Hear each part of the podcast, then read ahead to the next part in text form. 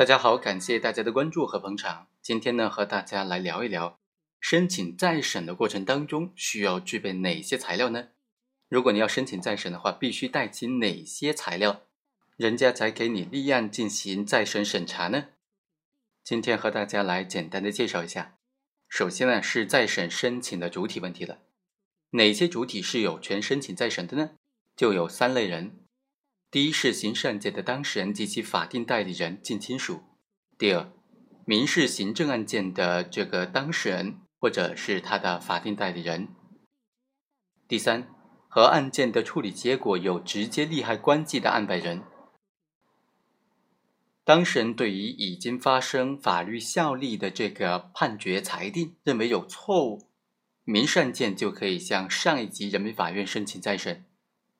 刑事案件、行政案件一般就向作出发生法律效力的这个判决裁定的人民法院来申请再审了。但是啊，申请再审是不会停止原来的判决裁定的执行的。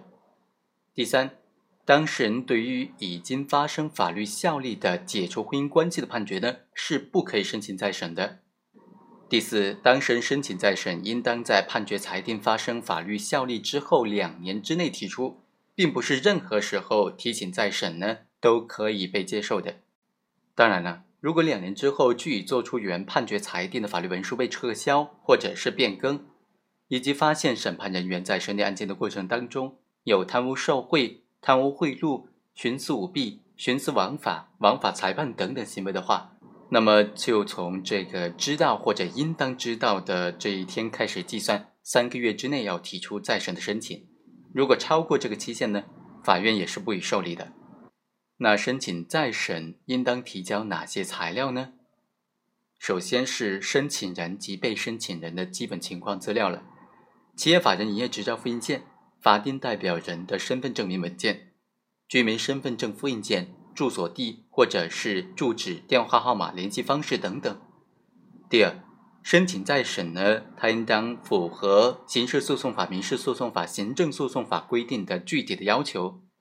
第三，申请再审所依据的生效法律文书的名称、案号，写明生效的时间，证明申请再审是在规定的期限之内提出来的。